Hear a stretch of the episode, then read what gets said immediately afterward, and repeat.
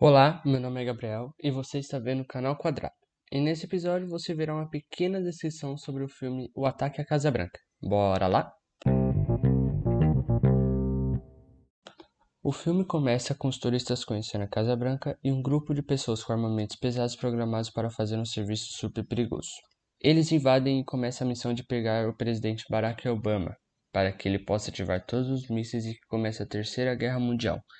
Mas como eles sabiam que o presidente dos Estados Unidos tinha uma maleta com um botão que acionava todos os mísseis? É aí que está. O ex-segurança sabia de tudo que o presidente fazia. Por isso eles sabiam de tudo. O presidente foi capturado, mas eles não queriam só isso, eles queriam algo a mais. Matar o segurança que o protegia, que foi treinado pela equipe de segurança secreta dos Estados Unidos.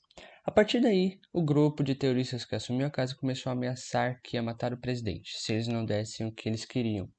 Mas enquanto essa conversa estava acontecendo, Mike Benning, o segurança, estava correndo contra o tempo para que pudesse salvá-lo sem nenhum perigo.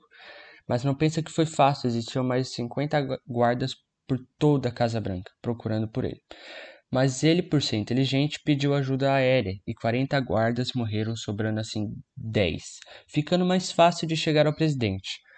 Bom, ele matou todos os guardas, contudo, ainda não tinha acabado. Ele tinha que ir até o presidente, onde ele, com ele tinha o chefe e dois guardas na porta, para que ninguém entrasse.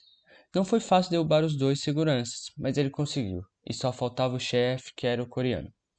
Foi uma luta emocionante. Imaginei que o Mike iria morrer. Mas o jogo virou e o coreano acabou morrendo e o segurança soltou o presidente e os reféns juntos a ele. É isso, pessoal. Espero que tenham gostado do meu primeiro podcast e até mais.